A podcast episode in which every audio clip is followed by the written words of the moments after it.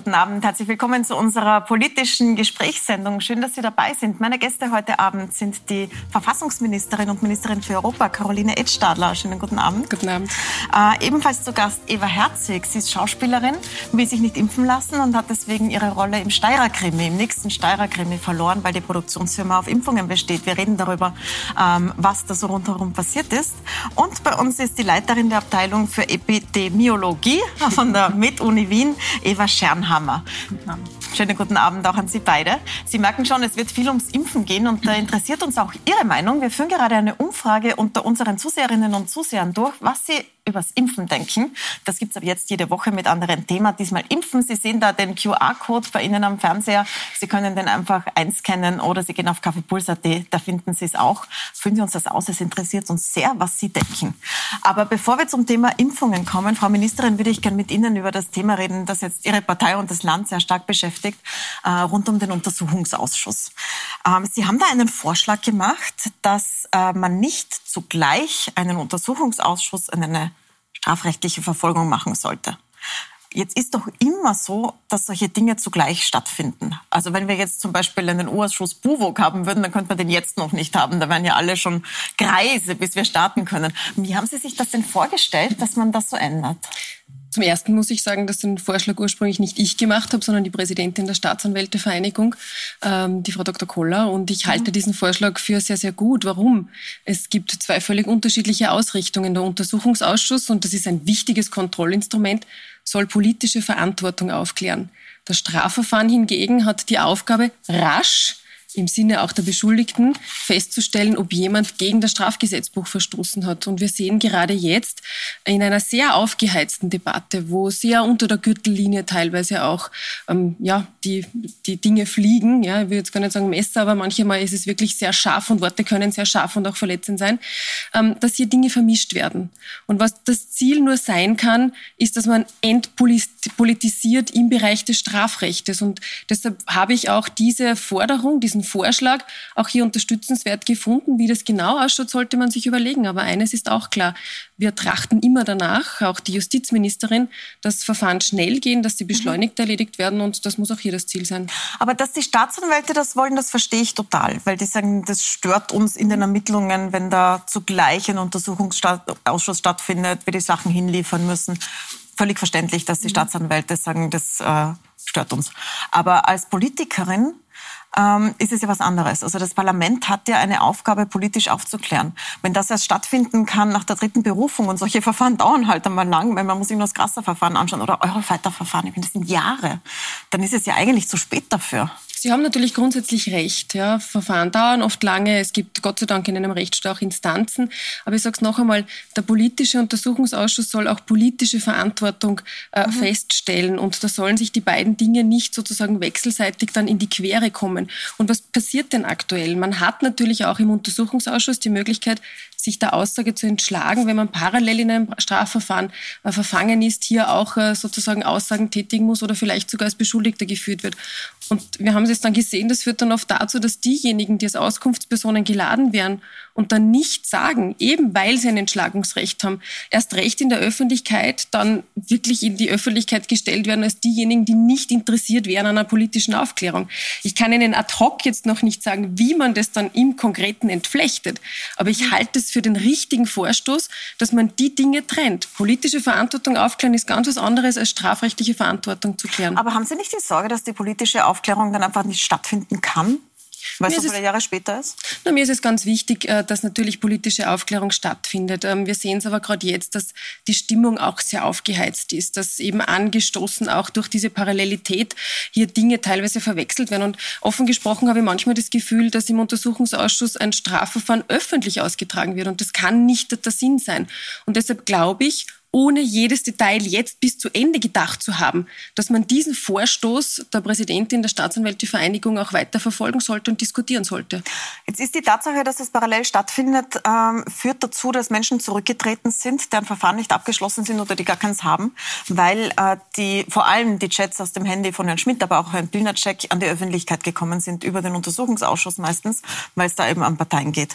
Äh, aber nicht nur, sondern auch äh, aus dem Umfeld der ÖVP wurden einige dieser diese Chats öffentlich, jetzt relativ schnell, nachdem sie zugestellt worden sind an die Beschuldigten. Finden Sie, dass das richtig ist oder finden Sie, dass das falsch ist, sowas zu veröffentlichen? In Deutschland dürfte man das zum Beispiel nicht, weil da gibt es dieses Verbot, Faximiles oder wörtliche Zitierungen zu machen. Bei uns darf man das. Ich finde es grundsätzlich falsch und ich muss sagen, ähm, wir haben ein Recht auf Datenschutz, wir haben auch eine Privatsphäre und ich finde, die sollte auch für jeder Mann, für jede Frau gelten. Äh, ich finde es ganz, ganz falsch, wenn es nicht öffentliche Teile aus einem Ermittlungsverfahren sind, weil das führt letztlich auch wieder zu einer Politisierung der Diskussion, was das Strafverfahren betrifft. Und auf der anderen Seite tritt man schon halt ihr auch Privatsphäre mit Füßen, wenngleich ich auch dazu sage, es gibt hier etliche Chats, die wirklich indiskutabel sind bis hin zu widerwärtig und die Personen haben auch die Konsequenzen daraus gezogen. Aber man muss sich schon auch die Frage stellen, ob man nicht als Politiker auch das Recht hat auf Grundrechte, auch das Recht hat darauf, Mensch zu sein. Und ich sage Ihnen, das bin jetzt das vierte Jahr in der Spitzenpolitik tätig. Man geht fast jeden Tag an seine persönlichen Grenzen, manchmal darüber hinaus. Und es wird da und dort auch notwendig sein, dass man einfach auch ein Setting hat, wo man ein Ventil findet. Und all das war natürlich nicht für die Öffentlichkeit gedacht. Und ich finde, das sollte man bei dieser Diskussion, wenn dann Dinge in der Öffentlichkeit sind, schon auch mitdenken. Auch Politiker sind Menschen. Äh, wobei bei Thomas Schmidt nicht Politiker, aber im engen politischen Kreis, der war einfach noch im Amt ohne diese Chats. Also ist erst sehr spät zurückgetreten und eigentlich jetzt gar nicht wegen den Dingen rund um seine Bestellung, sondern wegen der Chats, wo er, wo er Pöbel schreibt oder äh, Menschen als Tiere bezeichnet. Der wäre ja noch im Amt, was wahrscheinlich auch nicht richtig wäre, oder? ich sage Ihnen noch einmal, ich will das überhaupt nicht beschönigen. Da gibt es wirklich äh, Chats, die indiskutabel sind und umgekehrt sind die aber nicht für die Öffentlichkeit bestimmt gewesen. Ja? Also moralisch muss man Personen in der Öffentlichkeit und muss auch ein Politiker sich gefallen lassen, dass er höher bewertet wie das andere.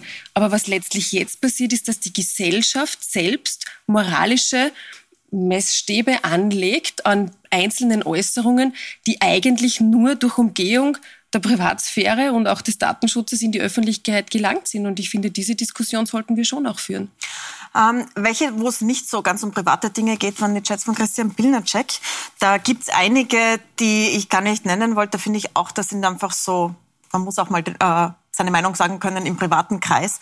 Aber andere, da geht es tatsächlich darum, dass Pilnacek mit äh, Leuten kommuniziert, wo es um Hausdurchsuchungen, um Einvernahmen geht. Also konkret diese Chats zwischen Pilnacek, mächtiger Sektionschef nach wie vor, hoher Beamter im äh, Justizministerium, damals im Februar, äh, schreibt an den Kabinettschef von Finanzminister Blümel. Das würde ich gerne mit Ihnen durchreden, weil da geht es ja eigentlich nicht so um moralische Bewertungen, sondern da geht es ja um Recht und Sie sind ja ehemalige Richterin. Ähm, ähm, da schreibt er zum Beispiel über die Einvernahme, das ist ein Putsch, es sind alles Mutmaßungen, es muss eine Beschwerde eingelegt werden. Wer vorbereitet Gernot auf seine Vernehmung? Ikonisch gewordener Satz. Und er schreibt dann auch, dass alles betreffend Vorteilszuwendung Amtsgeschäft ist spekulativ. Die spielen unfair, da hilft nur eine Beschwerde. Ähm, das, das ist ja schon was anderes als jetzt so die moralische Einschätzung, ob jemand ins Böbel schreiben kann oder nicht, oder? Ja, es gibt auch hier zwei Ebenen und ich möchte auch nicht beschönigen einzelne Chats. Ich sage Ihnen aber auch ganz offen, ich habe nicht jeden einzelnen Chat jetzt verfolgt und mich damit beschäftigt, weil es gibt immer andere Dinge, die auch notwendig sind zu tun. Und ich habe ein Riesenportfolio auch als Verfassungsministerin. Ja. Aber wenn Sie mich konkret danach fragen, sage ich Ihnen, hier muss man auch differenzieren. Das eine ist moralisch, auch Nachrichten, die eigentlich für privat gedacht worden sind. Ich glaube, viele ziehen die Konsequenzen und würden sowas nicht mehr schreiben. Äh, und das andere ist die Frage, ist etwas strafrechtlich relevant, ist etwas disziplinarrechtlich relevant? Aber ist das nicht Disziplinar, Disziplin, Entschuldigung, disziplinarrechtlich relevant, relevant, wenn ein Sektionschef aus dem Justizministerium am Tag vor einer Einvernahme so etwas schreibt? Ja, offensichtlich. Und es gibt ja auch ein Disziplinarverfahren, das anhängig ist, zu dem ich mich in der Sache nicht äußern möchte. Aber das sind Dinge, die dort natürlich auch eingeflossen sind. Trotzdem sage ich noch einmal, es gibt sowas wie eine Privatsphäre. Es gibt eigentlich so etwas wie ein Briefgeheimnis. Und ich habe selbst als Richterin erlebt, dass man gerade, ich war zuständig für, für Drogen auch, ja, sonderzuständig in Salzburg am Landesgericht, dass man Handys dann beschlagnahmt, dass man mithorcht auch. Da braucht es jedes Mal eine richterliche Genehmigung, dass überhaupt ein Handy abgehört werden darf. Und jetzt ist es so, dass ganze Handys abgenommen werden und zigtausende Nachrichten nach und nach ausgelesen werden. Ich sage jetzt nicht, dass das für bestimmte Verfahren nicht wesentlich sein kann, ja, aber ich sage schon, dass wir auch hier wahrscheinlich andere Maßstäbe, andere rechtliche Rahmenbedingungen brauchen, ob und wie sowas dann überhaupt in die Öffentlichkeit kommt, weil wenn alles super laufen würde, dann braucht man nirgends ein Disziplinarrecht, dann braucht man keine Dienstaufsicht, dann keine Fachaufsicht. Also das ist nicht der Punkt. sondern diese Pauschalität haben wir noch nie gehabt. Also Sie meinen, dass wenn es um Chats geht und so einen SMS-Verkehr, dass das so bewertet werden sollte wie eine Telefonüberwachung? Verstehen ich denke, wir sollten hier rechtlich uns schon damit auseinandersetzen, ob es Sinn macht, so leicht auch ganze Handys zu beschlagnahmen und das sämtliche auch Dinge, die nichts mit dem ursprünglichen Strafverfahren zu tun haben, zu beschlagnahmen und dann auch Stück für Stück auszuwerten. Ähm, die, was, wer das gemacht hat, ist die WKStA, also die Staatsanwaltschaft, die für Korruptionsbekämpfung zuständig ist. Und da gab es aus ihrer Partei harte Angriffe in den letzten Wochen. Also wir hatten einige Male den Abgeordneten Hanger hier, der sehr hart, äh, hart angegriffen hat und zusammengefasst sagt, äh, dass das politisch motivierte Ermittlungen sind. Ähm, wie sagen, als Verfassungsministerin, frage ich Sie jetzt aber natürlich auch als Juristin, mhm. Sie haben ja viel Zeit in Gerichten verbracht, ähm, finden Sie das okay, wenn ein Politiker, ein Abgeordneter über die Justiz so spricht? Ich denke, auch die Justiz steht in einem Rechtsstaat nicht über der Kritik. Das ist sicher das Erste. Äh, das Zweite ist, dass wenn alle und jeder in seinem Job, egal ob das in der Justiz, in der Verwaltung oder sonst wo ist, perfekt wäre, dann bräuchte es weder Fachaufsicht noch Dienstaufsicht noch Disziplinarrecht.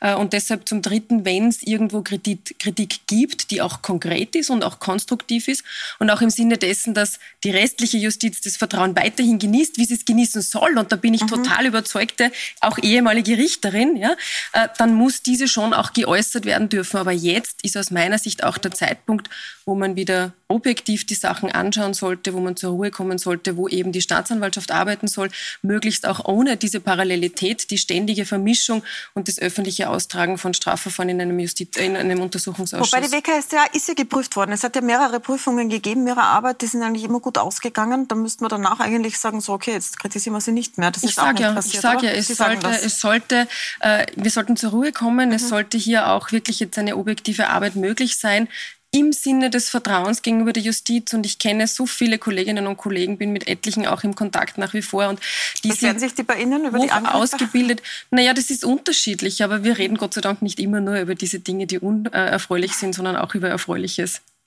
Ähm, dann würde ich gern zum Thema Impfen kommen, wo Sie alle drei gefragt sind. Und ich würde dann noch gern zu Ihnen zurückkommen, nochmal, Frau Ministerin, weil Sie ja heute die Agenten von der Ministerin Raab ja. übernommen haben. Da gibt es einiges nachzufragen zur Staatsbürgerschaft und so weiter. Aber kommen wir zum Impfen. Frau Herzig, ich habe Sie eingeladen, weil Sie so eine öffentliche Person geworden sind mit Ihrem Nicht-Impfen. Also Sie haben sich nicht impfen lassen ähm, wären eigentlich im Team des Steirer Krimi des Nächsten gewesen und sind jetzt nicht drinnen. Können Sie uns mal zu Beginn schildern, was ist eigentlich passiert? Also ich drehe jetzt seit 2018 die Steirer Krimis, habe vier Filme gedreht, sind einzelne 90 Minuten. Ähm, habe auch letzten Herbst, also zur Corona-Zeit, zwei Steirer Krimis gedreht mit den ganzen Maßnahmen wie äh, oftmaligen Testen, Abstandsregeln, Masken tragen, wenn wir nicht gerade vor der Kamera sind. Und äh, ja, ich wurde jetzt eben angefragt, äh, ob ich Zeit habe, die nächsten zwei Krimis zu drehen, äh, Zeitraum Ende August bis Mitte November. Ich habe gesagt, ich habe Zeit und habe dann ein paar Tage nach dieser Anfrage die Produktionsfirma angerufen und habe um die Bücher gebeten, damit ich mich auf meine Rolle schon langsam vorbereiten kann. Und da wurde mir gesagt, ja, äh, alle, die in Zone 1 sind, weil seit Corona-Zeiten wird das Filmset in Zonen aufgeteilt. Zone 1 ist eben der innerste Kern. Äh, die müssen alle geimpft sein. Und dann habe ich gesagt, ich möchte mich nicht impfen lassen. Und dann war eben relativ rasch klar, gut, dann kannst du nicht mitspielen. Dann frage ich als erstes mal nach, warum wollten Sie sich nicht impfen lassen? Äh, ich möchte mich nicht impfen lassen, weil mir diese Impfung noch zu unerforscht ist. Da gibt es zu viele Expertenmeinungen, die von dieser Impfung abraten. Äh, es sind die Impfschäden äh, bei dieser Impfung jetzt schon sehr viel höher als bei anderen Impfungen, die wir bis jetzt kennen. Und ähm, genau, also das ist für mich ein großer Testlauf, diese Impfung. Äh, ich weiß, dass ja, viele die Impfung sehr befürworten, aber es gibt eben auch sehr viele, die das nicht tun. Und deshalb möchte ich mich nicht impfen lassen. Vielleicht zuerst mal nachgefragt, Frau Edstadler, an Sie als Juristin und auch Verfassungsministerin, weil das ist ja eine, eine große Frage. Äh, darf man das als Unternehmen? Darf man sagen, auf meinem Set in der innersten Zone will ich nur geimpfte Leute? Ich habe auch beim Produzenten nachgefragt. Mhm. Es geht auch darum, manche ähm, können sich nicht impfen lassen und sind also ähm, vulnerabel. Und es geht auch darum, dass gereist wird bei manchen Produktionen. Mhm. Das ist dann komplizierter ohne Impfung. Und deswegen hat er diese Regel eingeführt. Darf er das? Also grundsätzlich, wenn es keine keinen Kontrahierungszwang gibt. Also wenn es nicht äh, die öffentlichen Verkehrsmittel in Wien sind, die auch mit jedem einen Vertrag abschließen können müssen, damit eben benutzt werden können, kann natürlich ein Privater sagen, ich möchte nur Personen, die geimpft sind, sprich auch ein Fitnessstudio könnte das zur Bedingung machen.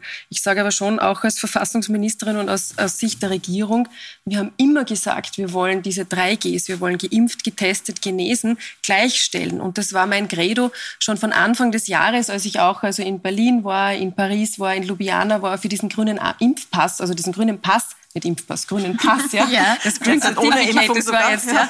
Na, aber das grüne Zertifikat vorzusprechen und eben zu sagen, nein, es ist keine Ungleichbehandlung, selbst wenn wir noch nicht jeden geimpft haben oder noch nicht jeden die Impfung anbieten könnten oder konnten, äh, weil eben auch getestet oder Nachweis der Antikörper mit Genesen funktionieren sollte. Also im Sinne des Gleichheitsgrundsatzes, was Kontrahierungszwang betrifft, dürfte man es nicht. Ein privater Produzent darf natürlich schon theoretisch sagen, ich möchte nur geimpft werden. Darf das sagen. Haben Sie Sorge, dass da äh, ein äh, Impfzwang durch die Hintertür bei mehreren kommt? Also glauben Sie, dass das jetzt mehrere tun werden?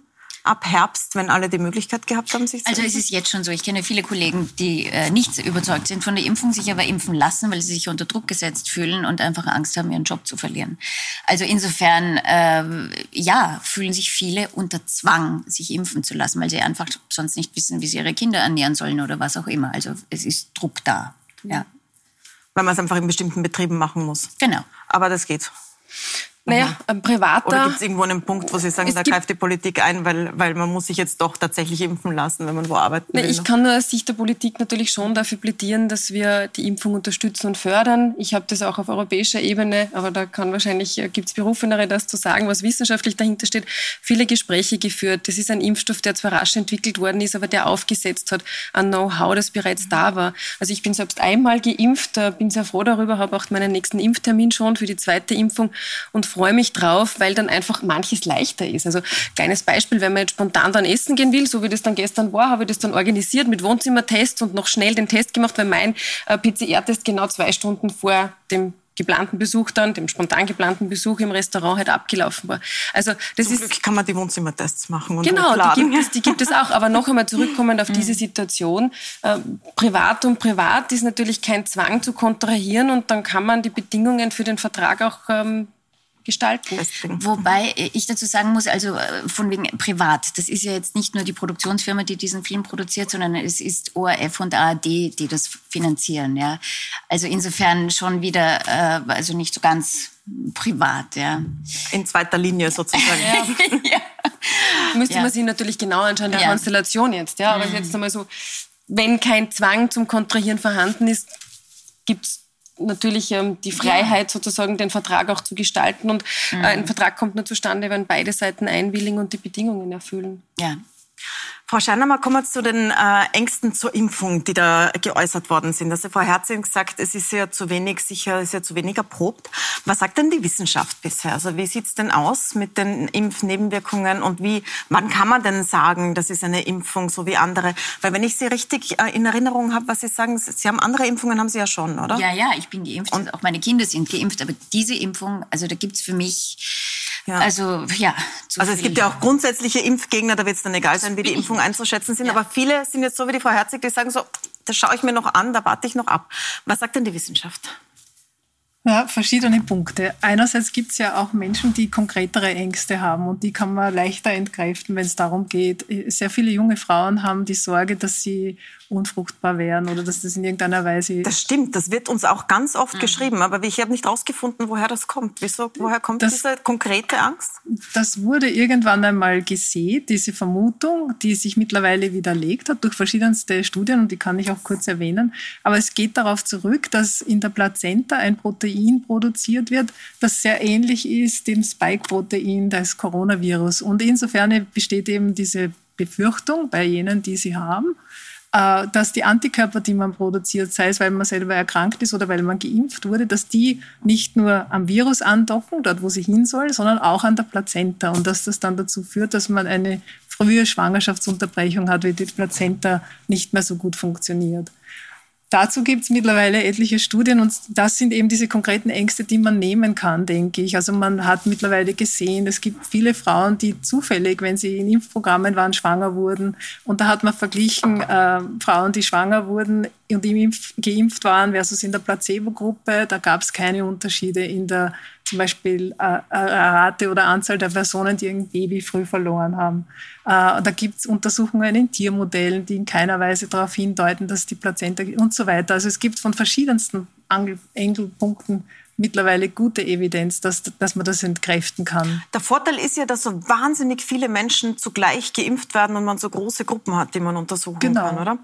Ähm, es gibt ja auch die, Info, äh, die Befürchtungen äh, mit den Thrombosen, die mhm. ja tatsächlich stattgefunden haben, gerade bei AstraZeneca. Jetzt ist das ausgesetzt worden in manchen ja. Ländern, in anderen nicht. Bei uns gibt es jetzt gar kein AstraZeneca mehr, außer für den Bundeskanzler habe ich gesehen, aber sonst, glaube ich, hat niemand mehr AstraZeneca bekommen. Ja, es gibt viele. Es gibt Pädagoginnen ja? und Pädagogen, sind viele geimpft worden mit AstraZeneca. Vorher ja. haben aber jetzt auch noch dann die zweite Impfung, weil sie wissen, da ist ein größerer Abstand. Also geben tut sie schon ja. noch. Aber Sie, haben Sie AstraZeneca? Nein, oder? ich habe also, Sie sind schon ja. so spät gewesen. Ich bin in diese späte Lieferung reingerutscht. Ja. Aber ich ah. habe AstraZeneca. Ja. Ich hätte auch AstraZeneca sofort auch genommen. Also gut vertragen. Wie ist es denn mit den anderen Befürchtungen, die Sie kennen das sicher? Es kommen ja viele Leute zu Ihnen. Was gibt es noch für Befürchtungen und wo, ist, wo muss man noch schauen und wo weiß man schon, dass es äh, berechtigt ist oder nicht berechtigt ist? Na, um auf die Thrombosen zum Beispiel zurückzukommen, da hat sich ja mittlerweile einiges getan. Das gibt es tatsächlich, diese Gefahr, insbesondere der Hirnvenenthrombosen, die ja etwas bedrohlicher sind als andere Formen von Thrombosen. Und da hat man ja jetzt auch herausgefunden, dass man, wenn man das rechtzeitig weiß und merkt, dass man das gut behandeln kann. Insofern ist da der Schrecken ein bisschen genommen, solange man darauf hingewiesen wird, wenn man so eine Impfung erhält, dass in ganz seltenen Fällen das sein könnte und dass man eben auf diese Symptome, die da auftreten, horchen soll. Ist das nur bei AstraZeneca oder Nein, bei anderen? Gibt es auch bei anderen. Bei AstraZeneca ist es besonders äh, berichtet worden und sind, ist man darauf aufmerksam geworden, aber der Mechanismus ist im Prinzip sehr ähnlich und das gibt es auch äh, bei BioNTech oder den Messenger-RNA-Impfstoffen. Ähm, also, und dann gibt es sonst eigentlich relativ wenig Nebenwirkungen. Diese Impfungen, die ja jetzt mittlerweile an Millionen von Menschen schon aus, äh, verwendet wurden, ähm, hat man gesehen, dass da auch jetzt über mehrere Monate hinweg außer diesen Thrombosen nichts wirklich dahergekommen ist, wo man sagt, aha, das haben wir noch nicht gesehen, weil wir es zuerst nur in einer zu kleinen Stichprobe äh, kontrolliert haben. Jetzt mittlerweile bei so einer großen Menge an Menschen, die die Impfung erhalten haben, müsste man auch sehr seltene Nebenwirkungen wie diese Hirnvenenthrombose eigentlich sehen, schön langsam. Und das ist nicht der Fall. Insofern äh, geht man ja jetzt eben auch dazu über, dass man bei Kindern sagt, äh, nachdem keine Nebenwirkungen aufgetreten mhm. sind und man eine kontrollierte Studie bei Kindern gemacht hat, was die Kommen wir zu den Kindern vielleicht noch extra, weil da, da möchte ich noch mal extra reden. Aber ich würde ich würd gerne bei Ihnen nachfragen zuerst noch. Mhm. Wo informieren Sie sich denn und was wird denn, äh, was wird Sie denn überzeugen? Also bei, bei welchem Punkt sagen Sie dann so, okay, jetzt bin ich der Meinung, die Impfung ist sicher genug? Ähm, wird es den Punkt geben bei Ihnen oder sind Sie Ja, vielleicht in ein paar Jahren, weil was also Sie fehlt, wollen Jahre warten. Ich, ja, weil ja. es fehlen normale, also andere Impfungen werden jahrelang geprüft und nicht nur ein Jahr. Äh, und das fehlt mir. Also diese Zeit fehlt mir einfach, was was bei anderen Impfungen eben der Fall ist. Und äh, und eben auch was Kinder. Warum Kinder impfen? Kinder haben ein, sehr gutes Immunsystem. Wir haben gesehen, dass Kinder an, am Coronavirus so gut wie nicht gestorben sind oder sehr wenige. Jeder Mensch, der stirbt, egal welchen Alters, ist, ist natürlich immer äh, tragisch. Ja? Und, und ich bin ein empathischer Mensch und sage nicht, das ist egal, wenn jemand stirbt. Aber es gibt ja auch viele andere Krankheiten, an denen man sterben kann. Egal. Ähm, diese Impfung, also andere Impfungen werden jahrelang getestet. Diese Impfung in kürzester Zeit und äh, ja, Gott also Dank, Gott sei Dank, ja, Gott sei Dank. Muss auch ein bisschen also Sie, Sie feiern das, dass es schnell naja, war. Naja, es hätte, es hätte sich ja keiner gedacht, äh, im März, als das ausgebrochen ist, dass wir innerhalb von weniger als einem Jahr Impfstoffe auf dem Markt haben, EMA zugelassen, geprüfte. Und ich meine, noch einmal, da gibt es Berufenere, das zu sagen. Ich habe mir das Wissen nur versucht auch anzueignen. Man hat ja aufgesetzt auf bereits vorhandenem Wissen. Das ist ja nicht was gewesen, was man ganz von der Pike auf auf. Und was auch dazu kommt, und das ist schon auch das Sensationelle, und das darf ich einmal herausheben, auch als Europaministerin, dass hier die klügsten Köpfe ja zusammen waren, dass die zusammen an einer Sache geforscht haben, dass auch die Gelder da waren, dass das abgesichert war und nicht mal wieder warten musste, gibt es jetzt wieder Förderung und so weiter, weil so drängend war das Problem. Und darum sage ich, Gott sei Dank haben wir diese Impfung schon und ich warte noch darauf, dass meine sozusagen nach 21 Tagen, weil es ist noch nicht so lange her, auch wirksam ist und hoffentlich dann diese Antikörper mein Körper auch produziert. Also ich habe vollstes Vertrauen auch hier in die Wissenschaft und, und ich hoffe, ähm, dass auch immer mehr Menschen dieses Vertrauen vielleicht rascher als in ein paar Jahren gewinnen. Frau Scheinemann, Sie wollten, ja, ich wollte, Sie wollten was sagen zur, zur Testdauer. Weil Sie haben gesagt, ja, das ja, ist auch diese Dauer bis zur genau, Impfung. Das sagen ja viele, das ist mir zu kurz. Ja. Bei anderen dauert das, am Anfang hat es geheißen, das dauert viele Jahre, bis eine Impfung Richtig. zugelassen ist. Mhm. Warum ist das so schnell gegangen und ist es trotzdem sicher?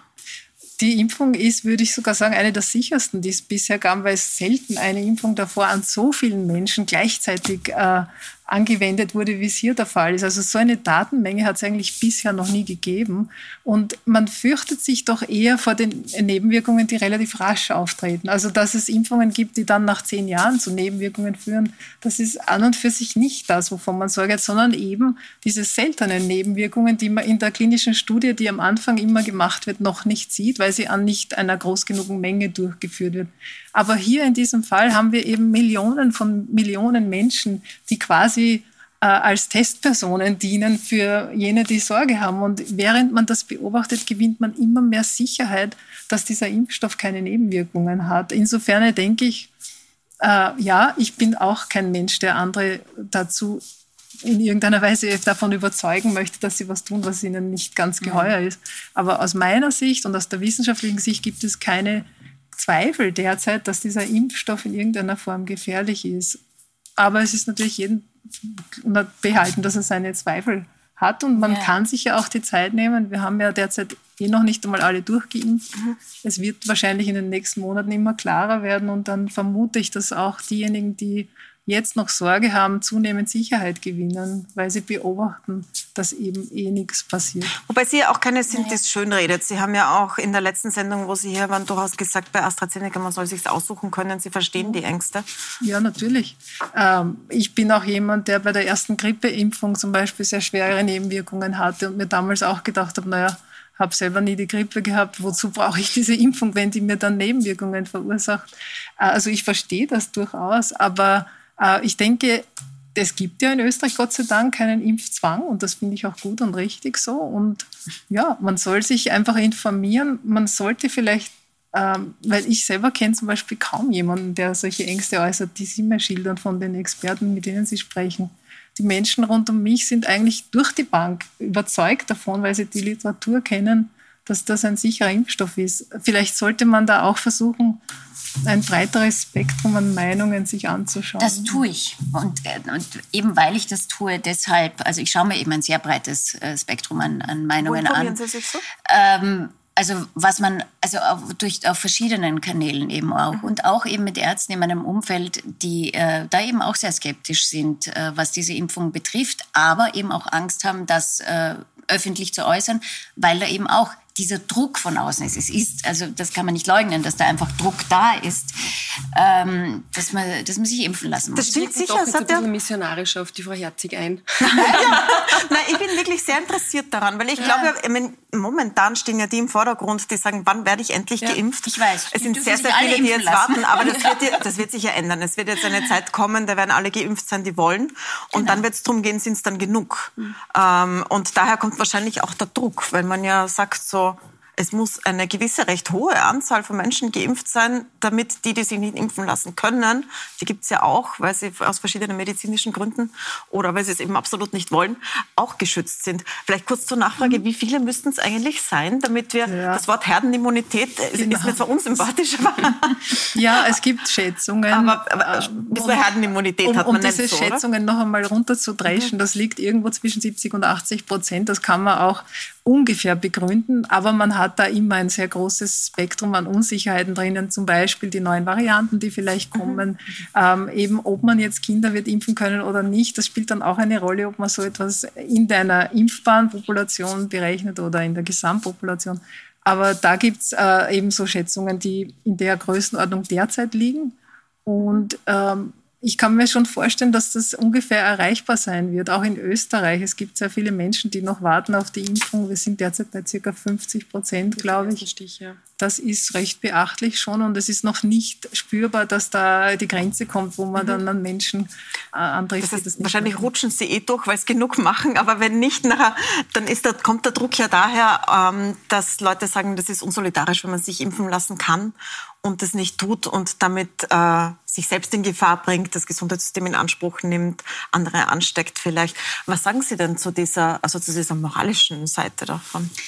Also ich äh, finde mich nicht unsolidarisch, weil ich ja eben bereit bin, mich zu testen und, und auch äh, alle anderen, also diese 3G-Regeln, die es ja auch nicht in allen Ländern auf dieser Welt gibt, äh, bereit bin einzuhalten. Ähm, ich bin nicht unsolidarisch, weil ich äh, sehr auf meinen Körper, meine Seele, meinen Geist achte. Wir sind ja nicht nur der Körper, sondern ein bisschen mehr, Gott sei Dank. Und, und das ist auch wichtig und das habe ich eben auch so, so schwierig gefunden äh, von Anfang an ähm, an, an, an der Politik, also wie der Politik betrieben worden ist, dass die Menschen so unglaublich in Angst versetzt worden sind. Ja, also dass man wirklich jetzt äh, auch, auch was die Medien betrifft, dass da unglaublich Angst geschürt worden ist. Und Angst ist etwas, was der Gesundheit, werden Sie mir vielleicht beipflichten, nicht unbedingt förderlich ist.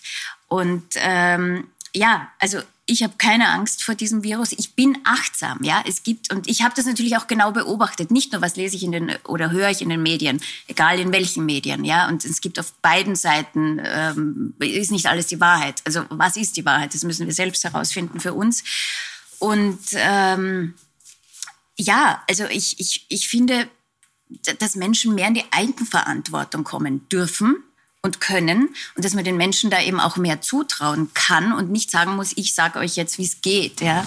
Also Frau Ministerin, wo läuft da diese, dieses Abwägen, das ist ein Wort, das wir oft gehört haben im letzten, letzten Jahr, dieses Abwägen zwischen äh, jeder schaut auf sich selber und die Gesellschaft äh, braucht Regeln, damit es allen gut geht. Wie? Also wenn ich höre, man kann den Menschen oder soll den Menschen mehr zutrauen, dann ist das etwas, was ich mir wünsche. Und ich glaube, das ist auch etwas, was wir brauchen werden jetzt dann über den Sommer in den Herbst hinein, in die Wintermonate, dass die Eigenverantwortung bleibt. Das, was Sie ansprechen, 3G, also jeder muss 1G zumindest einhalten, wenn er in Eintritt in Restaurants, äh, Sportveranstaltungen und so weiter haben möchte. Aber jeder sollte auch weiterhin diese Hygienemaßnahmen einhalten. Also ich muss persönlich sagen, ähm, ich habe mir das früher nicht vorstellen können, dass ich ständig Maske trage. Aber wenn ich mir jetzt vorstelle, in einem öffentlichen Verkehrsmittel ohne Maske zu fahren, dann werde ich es wahrscheinlich nicht mulmig. tun. Dann wird man mulmig oder auch in eine Arztpraxis, glaube ich, gehe ich nicht mehr ohne Maske hinein. Und da hat sich schon etwas verschoben. Und ich möchte das auch ein bisschen richtigstellen. Das war aus meiner Sicht keine Angstmache, sondern es war einfach notwendig, die Dinge auch beim Namen zu nennen. Und wir haben alle nicht gewusst, was auf uns zukommt. Und es war dramatisch. Also, die, wenn, wir, wenn wir überlegen, äh, wie die Situation in Italien war, gerade am Anfang, wie viele Menschen dort gestorben sind, diese Bilder waren erschütternd im Bergamo. Ganz Italien. Ja, aber diese Bilder kommen aus Italien, aus Bergamo, ja, die ja. waren erschütternd. Da sind mhm. viele, viele Menschen gestorben. Äh, das ist kaum mehr bewältigbar gewesen für das System. Und da muss man schon auch den Italienern sagen, wir haben von ihnen auch gelernt. Wir haben gesehen, wie dramatisch es ist und haben dann reagiert. Und dass das manche als Angstmache ausgelegt haben, ist eine Sache. Aber dadurch sind wir durch diese erste Welle sehr gut durchgekommen und die Menschen haben sich daran gehalten. Dann ist die Entwicklung, wir wissen es, äh, nicht mehr ganz so ähm, symmetrisch gewesen. Aber ich glaube, es braucht beides, Eigenverantwortung und klare Regeln. Und je besser verständlich die Regeln sind, desto eher halten sie die Menschen auch ein. Frau Steinemann, das sagen viele. Äh, ich habe mir jetzt so ein bisschen umgeschaut bei Leuten, die sich nicht impfen lassen. Und da kommt oft das Argument, das Sie jetzt auch gebracht haben, Frau Herzing, so ich schaue auf mich, ich schaue auf meine Gesundheit, ich gehe in die frische Luft, ich schaue auf mein Immunsystem. Ähm, Bringt das, äh, nützt das was? Kann man sich so dem Virus entziehen? Ja, natürlich ist ein gutes Immunsystem etwas, was man nicht ableugnen kann, dass das hilft in vielerlei Hinsicht. Ja? Also es hilft äh, zum Beispiel, dass man äh, die, die Inflammation also im Körper in den Griff bekommt. Das sind viele positive Nebeneffekte. Aber äh, wenn das Virus kommt, dann wird das äh, letztlich nicht ausreichen, um das äh, in Schach zu halten. Also ich glaube schon, dass man nicht so schwer erkrankt unter Umständen, wenn man gut beieinander ist. Und da hilft auch die Jugend mit. Also wenn man eben noch nicht äh, ein gewisses Alter erreicht hat, wo dann unter Umständen Nebenwirkungen stärker werden, was ja auch mit dem Immunsystem unter anderem zusammenhängt, das wird schon helfen. Aber äh, die Antwort auf das Virus ist es letztlich auch nicht ganz. Und vielleicht nochmal zusammengefasst, wenn man es jetzt abwägt ähm, zwischen, über Kinder reden wir gleich, aber reden wir bei Erwachsenen, wenn man abwägt zwischen dem Risiko, einen schweren Corona-Verlauf zu haben und dem Risiko, einen, eine Impfnebenwirkung zu haben. Wie schaut es derzeit aus in der Statistik? Also, es kommt darauf an, wie die Infektionslage ist. Derzeit haben wir uns etwas erarbeitet, was großartig ist. Es gibt fast keine Neuinfektionen mehr in Österreich und die Sieben-Tages-Inzidenz ist unter 20. Also, das ist mhm. beachtlich. Derzeit ist die Gefahr, dass man sich infiziert, relativ niedrig, würde ich sagen, in Österreich. Wobei man nicht außer Acht lassen darf, jetzt diese langsam sich einschleichende äh, Variante, Delta-Variante nennen wir sie. Ähm, aber abgesehen davon ist das Risiko niedrig. Insofern, ja, natürlich, wenn man ein junger Mensch ist, äh, der erstens einmal schon ein niedriges Risiko hat, weil es nicht zirkuliert, das Virus bei uns in mhm. einem ausgewählten Maß und wahrscheinlich, selbst wenn er erkrankt, nicht schwer krank wird, kann man das natürlich abwägen für sich selber. Und ich sage auch nicht, dass das nicht jeder tun sollte. Also ich mhm. persönlich bin nicht jemand, der äh, mit der Moralkeule da jetzt hergeht und sagt, das kann man so nicht machen. Ich gestehe Ihnen das durchaus zu. Äh, ich denke auch, dass da ein Spektrum geben wird und es muss Raum geben in einer Gesellschaft, finde ich, auch für Menschen, die aus welchen Gründen auch immer etwas ablehnen. Deswegen gibt es ja keinen Impfzwang. Wir reden gleich weiter darüber, darüber, ob man Kinder impfen soll, über den grünen Pass und auch über die Staatsbürgerschaft, weil Ministerin Edstadler ja ab heute auch für diese Dinge zuständig ist. Ihre Meinung interessiert uns auch sehr. Was denken Sie über das Impfen, wenn Sie den QR-Code einscannen mit Ihrem Handy, den Sie da sehen, oder auf kaffeepuls.at gehen? Dann können Sie uns Ihre Meinung mitteilen. Nächsten Montag sagen wir nachher, was über die Woche zusammengekommen ist. Und wir sind jetzt gleich wieder da mit äh, Impfen für Kinder und grünen Pass.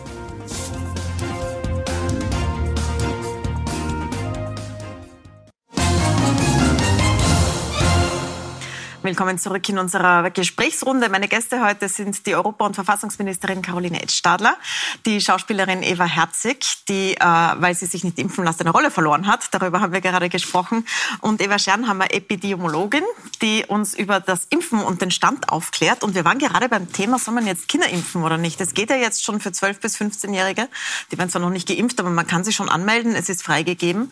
Und es wird wohl auch für kleinere Kinder kommen. Wahrscheinlich wird das so eine Impfung, die auch in der Volksschule, im, ich weiß nicht wann, in welchem Alter äh, vergeben wird. Jetzt fragen sich viele Eltern so, soll ich oder soll ich nicht? Soll ich sie anmelden, soll ich sie nicht anmelden? Frau Herzig, Sie haben gesagt, Sie melden Ihre Kinder nicht an. Logischerweise, Sie lassen sich ja selbst auch nicht impfen.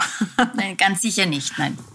Ähm, was sagen Sie, was sagt die Wissenschaft? Ich sage dazu, Ah, zum Beispiel diese mRNA-Impfstoffe werden in den Vereinigten Staaten schon seit jetzt mittlerweile einigen Monaten an Kinder zwischen 12 und 15 Jahren verimpft. Ich kenne sehr viele dort, die sich wahnsinnig gefreut haben, ganz stolz sind, dass sie jetzt diesen Sticker haben. Und die, im Endeffekt, wir sind die Nutznießer dieser Dinge, weil wir können hier beobachten, was dort passiert letztendlich. So sehe ich das immer. Und dann sieht man ja auch jetzt eh schon über einige Wochen und Monate und dann in Zukunft noch länger, ob oder nicht da Nebenwirkungen auftreten. Ich bin mir sehr sicher, es werden keine auftreten, sonst wäre der Impfstoff nicht zugelassen worden. Aber auch für jene Menschen, die sich vielleicht mehr Sorgen machen, ist da jetzt ja Zeit, das zu beobachten. Ähm, und ich halte sehr viel von diesem Impfstoff auch für Kinder. Ich denke, es ist ein tolles Angebot. Wer das wahrnehmen will, soll es. Ähm, es ist sicherlich auch, sage ich mal, fast ein, ein Jahrhunderteereignis, wenn man da bei dieser ersten Gruppe dabei ist an Kindern, die diesen Impfstoff erhalten haben. Man wird sich wahrscheinlich noch in 50 Jahren daran erinnern. Und ähm, ich, ich hätte da jetzt persönlich keine Bedenken, aber ich habe auch immer großes Verständnis und denke, mit Druck äh, erreicht man nicht, dass jemand jemanden impfen lässt, sondern das muss einfach wachsen, auch dieses Vertrauen und die Zeit muss man sich nehmen. Es will ja jeder das Beste für seine Kinder, logischerweise. Ja. Das heißt, Sie sagen, Sie wollen noch abwarten? Ja, ganz bestimmt. Also wie gesagt, Sie sagen ja, jetzt kann man da in Amerika zuschauen, wie geht es den Kindern mit der Impfung ich finde diesen, diesen Testlauf, also ich finde das auch gerade an Kindern äußerst bedenklich und schwierig, ähm, dass man da eben Kinder, weil vor allem Kinder, das wissen wir ja, von Corona also da gibt es kaum schwere Fälle, gibt es auch, aber wirklich sehr, sehr selten. Und, und auch, äh, dass Kinder die, die unglaublichen Überträger sind, äh, ist ja auch nicht der Fall. Also deshalb, warum Kinder Bei Kindern impfen? sind allerdings, so viel ich weiß, noch nicht einmal irgendwelche Nebenwirkungen aufgetreten, bei denen, die geimpft wurden. Und ähm, die können aber schon, wenn sie krank werden, langwierige Symptome haben. Und das finde ich in dem Fall fast bedenklicher, weil das sind junge Menschen und wenn die dann an so einem Long-Covid-Syndrom erkranken, dann ist das etwas, was ich meinem Kind nicht wünschen würde. Und das gilt es halt einfach abzuwägen. Äh, Frau Ministerin, der grüne Pass hätte ja schon länger da sein sollen. Österreich hat ja gesagt, wir preschen davor, wir machen es vor der EU. Äh, Im April schon, jetzt haben wir Juni, jetzt ist er da, aber nur so halb. Also es sind die Impfungen zum Beispiel noch nicht drinnen. Jetzt ist das nicht äh, in, in Österreich Ihre Sache, aber auf EU-Ebene schon. Da haben Sie sich viel damit beschäftigt. Wann haben wir dieses Ding, mit dem wir reisen können, diesen Code? Sie sagen es vollkommen richtig. Auf EU-Ebene ist es meine Sache auch gewesen, ja. weil es in meiner Ratsformation verhandelt worden ist. Und wir waren hier sehr wohl Tempomacher aus österreichischer Sicht. Ich war eine der ersten, die das auch äh, unterstützt hat. Uh, unser Bundeskanzler hat es unterstützt. Es waren die Griechen, die diesen Vorstoß Anfang des Jahres schon gemacht haben, dass wir so ein grünes Zertifikat brauchen. Und mit 1. Juli tritt diese Verordnung, also in allen Mitgliedstaaten gleichzeitig in Kraft und dann gilt es auch überall. Das heißt, jeder Mitgliedstaat der Europäischen Union muss dann Anerkennung geimpft, getestet, genesen. Äh, wir haben auch hier drinnen die Empfehlungen, was zum Beispiel die Dauer der Testungen betrifft. Das heißt, wir werden hier ein sehr homogenes Bild auch sehen. Spätestens ab 1. Juli ist es funktional. In Österreich haben wir mit den zwei Gs es schon erfüllt. Ähm, es gibt hier Schaffen einfach... wir es bis zum 1. Juli? Wissen Sie es, ob das noch geht? Na, zuständig, ist, zuständig für die Umsetzung, für die technische ist das Gesundheitsministerium. Mhm. Die sind dahinter, dass das alles gelöst wird. Ich hoffe es und ich bin auch davon überzeugt, dass da alles getan wird, dass wir es schaffen.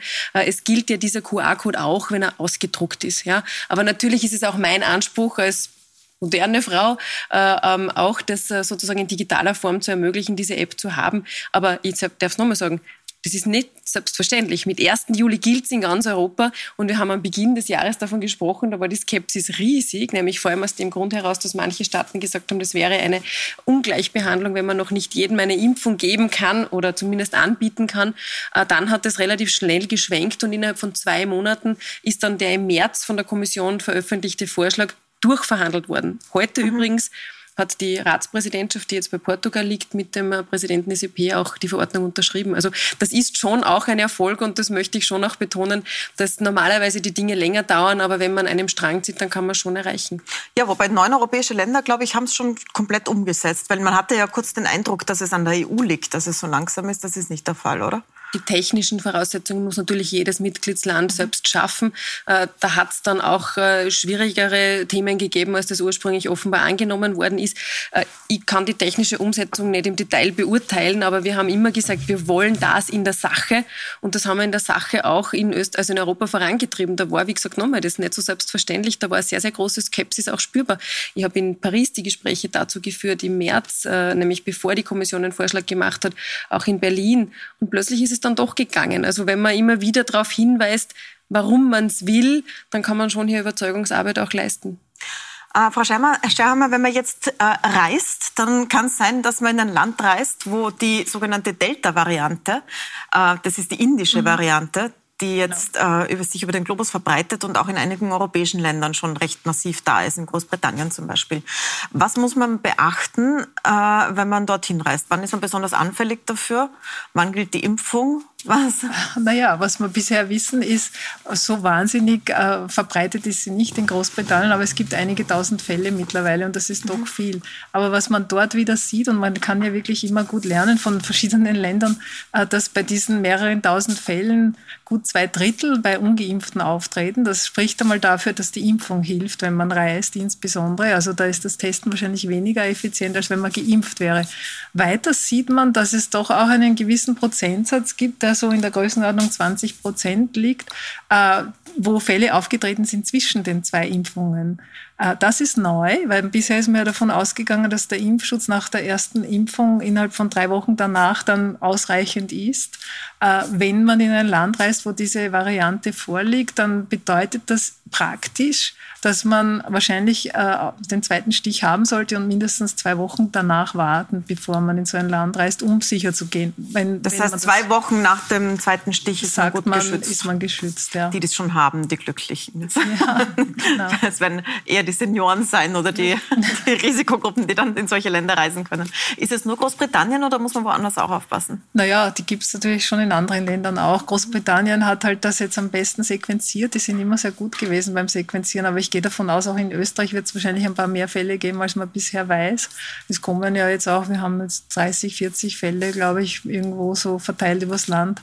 Ähm, äh, das ist sicherlich etwas, was langsam zunehmen kann, aber und vor allem in den Ländern, wo der Impffortschritt noch nicht sehr groß ist.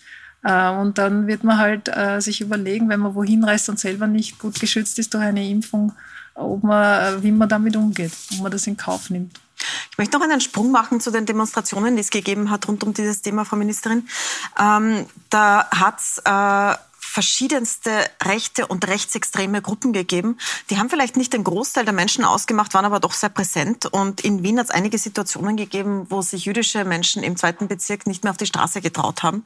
Die Polizei das aber recht äh, locker begleitet hat. Das ist jetzt wieder aufgeflammt, weil die Polizei am Karlsplatz gegen die feiernden Jugendlichen so klar durchgegriffen hat. Jetzt ist wieder diese Diskussion gekommen, warum war das möglich, dass das passiert und kann man das in Zukunft vermeiden, dass ein, diese Art von Antisemitismus mitten in der Stadt, auch in anderen Städten, aus äh, diesen Demonstrationen heraus sich wieder so verbreitet, wo man überall Sticker sieht, wo tatsächlich äh, uns jüdische äh, Mitbewohner in dieser Stadt gesagt haben, an diesem Tag traue ich mich nicht auf die Straße. Das ist ja erschreckend. Das ist ein Und, Thema, das ja. Sie auch sehr viel beschäftigt. Ähm, wie verhindert man, dass das noch einmal passiert? Ich gebe Ihnen recht, das ist äh, zutiefst erschütternd, das ist erschreckend, das ist was, etwas, was mich sehr beschäftigt. Sie wissen, dass ich im Kampf gegen Antisemitismus nicht erst in dieser Regierung sehr aktiv bin, dass wir erst im Jänner die nationale Strategie gegen Antisemitismus auch vorgestellt haben. Das ist ein ständiger Kampf dagegen, Kampf gegen Antisemitismus, den wir gesamtgesellschaftlich führen müssen. Also das ist sicher etwas, wo alle sich beschäftigen müssen, von der Bildung äh, über die Schulung von Berufsgruppen, die auch damit zu tun haben. Das passiert auch. Also Karl Nehammer, unser Innenminister, hat erst vor kurzem auch diese neuen Schulungen auch für Polizistinnen und Polizisten eingeführt.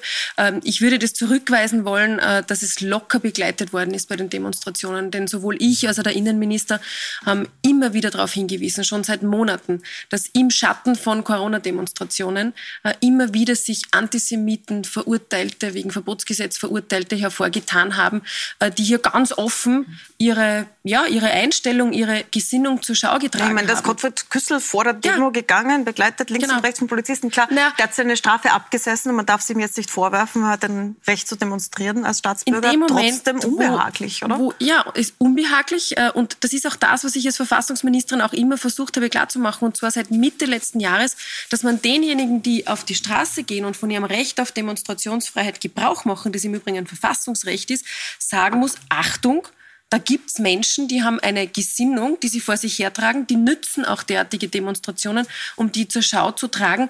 Ähm, da sollte man sich vielleicht auch umsehen. Denn wenn man sowas bemerkt, dann reicht es einfach nicht, dass man wegschaut, sondern dann will ich genau diese Zivilcourage in Österreich erleben, dass man sagt, Moment, wo sind wir? In welcher Zeit bewegen wir uns? Und leider sehen wir es weltweit, dass äh, Antisemitismus ansteigt. Ich muss aber auch dazu sagen, gerade wenn wir darüber sprechen, dass die Anzeigen nach oben gehen, dann bin ich mir nicht immer sicher, ob das sozusagen ein Aus Bruch dessen ist, dass einfach genauer hingeschaut wird und die Menschen sich auch trauen anzuzeigen oder ob es nur negativ ist. Also auch das Positive, dass Leute hinschauen. Vielleicht. Man kann Erfolg so wahnsinnig schwer messen, wenn es darum geht, den Kampf gegen mhm. den Antisemitismus zu messen. Frau Herzig, wie geht es Ihnen damit, dass Sie zur, äh, jetzt zu so einer Ikone dieser Bewegung auch geworden sind, wo solche Leute natürlich auch dabei sind durch ihre öffentlichen Auftritte? Ähm, wie gehen Sie damit um? Also, äh, also für mich ist Antisemitismus natürlich auch etwas ganz Schreckliches und, und verachtenswert. Also äh, jede, jede Menschengruppierung, die, die ausgeschlossen wird, also immer wenn es gegen Menschen geht, das ist äh, schrecklich natürlich. Ja? Und ähm, aber das ist eben auch schwierig, dass, dass viele Menschen eben, also dass man sofort teilweise auch in rechte Ecken ge, äh, geschoben wird, obwohl man überhaupt nichts rechts, rechts ist, wenn man etwas, wenn man Bedenken, was die Corona-Maßnahmen betrifft, äußert. ja. Ich habe bei vielen beobachtet, dass sie dann äh, innerlich äh, mit der Zeit dort landen, weil sie so ins Eck gerückt werden sozusagen und Applaus von dieser Seite bekommen und von der anderen nicht. Es, es, ist ja nicht so einfach, in das Eck gerückt zu werden und Applaus dazu bekommen und kritisiert zu werden. Wie machen Sie das? Also ich glaube ich nicht, dass ich in das rechte Eck gerückt werde.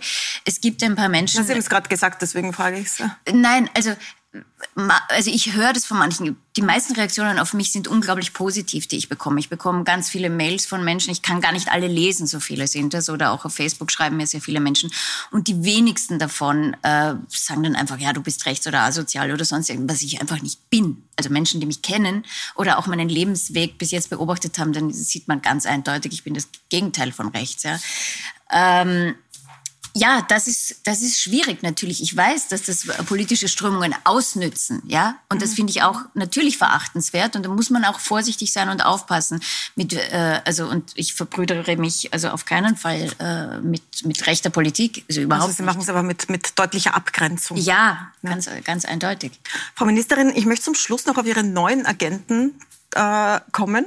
Äh, Susanne Raab ist heute in die Babypause gegangen. Sie ist kurz vom Geburtstermin. Für Ministerinnen gibt es ja keine Karenz oder für Politikerinnen, aber eine Pause macht sie und sie haben die Agenten übernommen.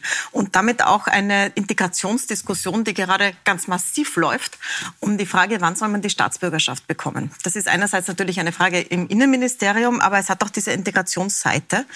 Ähm, als äh, Sebastian Kurz noch Staatssekretär war für Integration, hat er ja 2013 damals sich auch damit auseinandergesetzt, lustigerweise mit äh, Fassmann als Chef dieses Expertenrates, der das ausgearbeitet hat. Und schon damals hat es geheißen, wer gut integriert ist, soll nach sechs Jahren die Staatsbürgerschaft bekommen. Eigentlich ist das sogar geltendes Recht. Ich habe es mir jetzt genau durchgelesen. Genau. Nach sechs Jahren kann man die Staatsbürgerschaft bekommen, wenn man hier geboren ist, wenn man mit einem Österreicher oder einer Österreicherin verheiratet ist, wenn man äh, sehr gut Deutsch spricht oder nicht ganz so gut Deutsch, aber dafür integriert ist. Integriert ist das heißt, freiwillig arbeitet, einen wichtigen Job hat bei einer Blaulichtorganisation. Geht's jetzt nach sechs Jahren? Jetzt sagt die SPÖ eigentlich fast das Gleiche, nur sagt sie, äh, bei Kindern soll es automatisch sein. Na, Was? Warum die Aufregung, Na, Frau Ministerin? Also da müssen wir jetzt einmal ganz genau differenzieren. Aber erlauben Sie mir, weil wir in einer Frauenrunde sind und doch Aha. einige von uns auch Mütter sind, ähm, äh, einmal zu sagen, dass ich mich unglaublich freue für meine Kollegin Susanne Raab, dass sie jetzt kurz vor der Geburt steht und endlich auch hoffentlich ein paar Wochen noch Zeit für sich findet.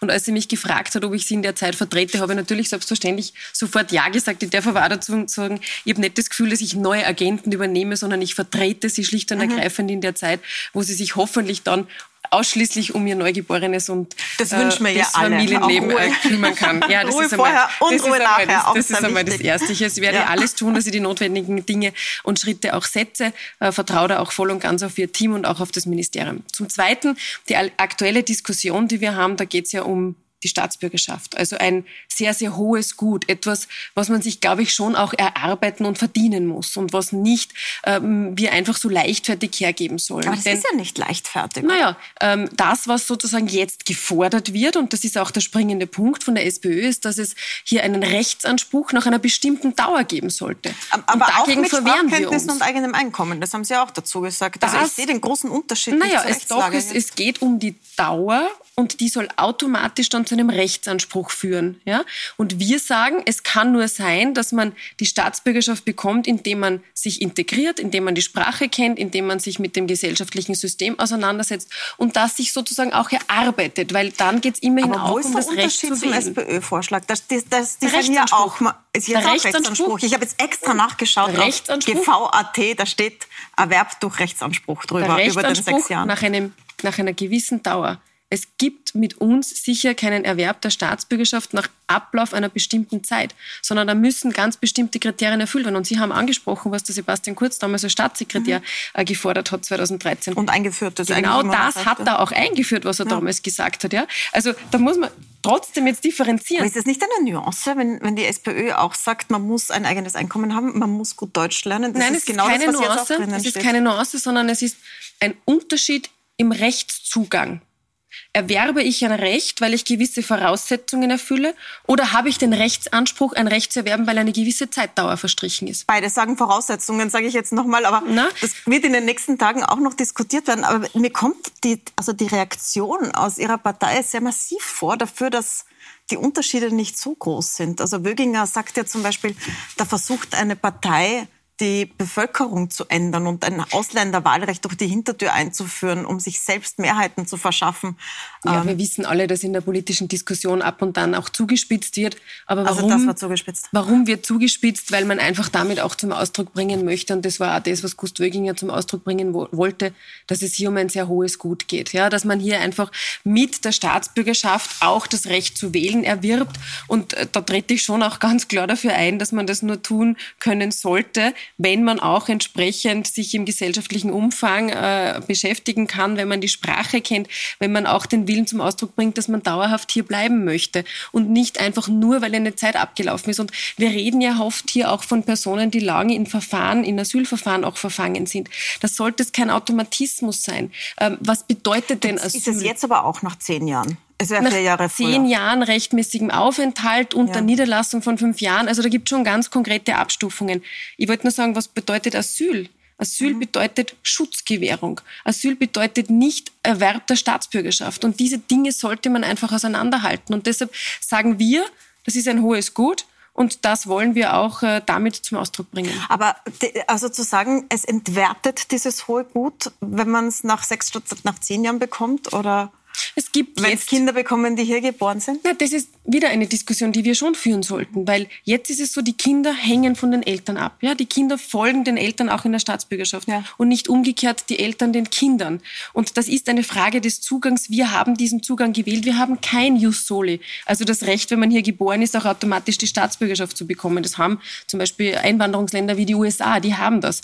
In Österreich und auch in Europa werden sie das so nicht finden. Und deshalb müssen wir die Diskussion, Diskussion schon führen. Und ich sage es noch einmal, ähm, es geht hier nicht um Humanität, das mhm. ist die Schutzgewährung, sondern es geht wirklich um ein hohes Gut, die Staatsbürgerschaft inklusive Wahlrecht. Damit sind wir am Ende der Sendung. Ich danke Ihnen sehr herzlich äh, für die schöne Diskussion. Ihnen danke ich fürs Zuschauen. Ich weise nochmal auf unsere Umfrage hin zum Impfen. Die läuft die ganze Woche. QR-Code ist da oder kaffeepuls.at. Und unsere Sendung sehen Sie wieder nach der Sommerpause. Am 23. August sind wir wieder da. Ich freue mich schon jetzt auf Sie.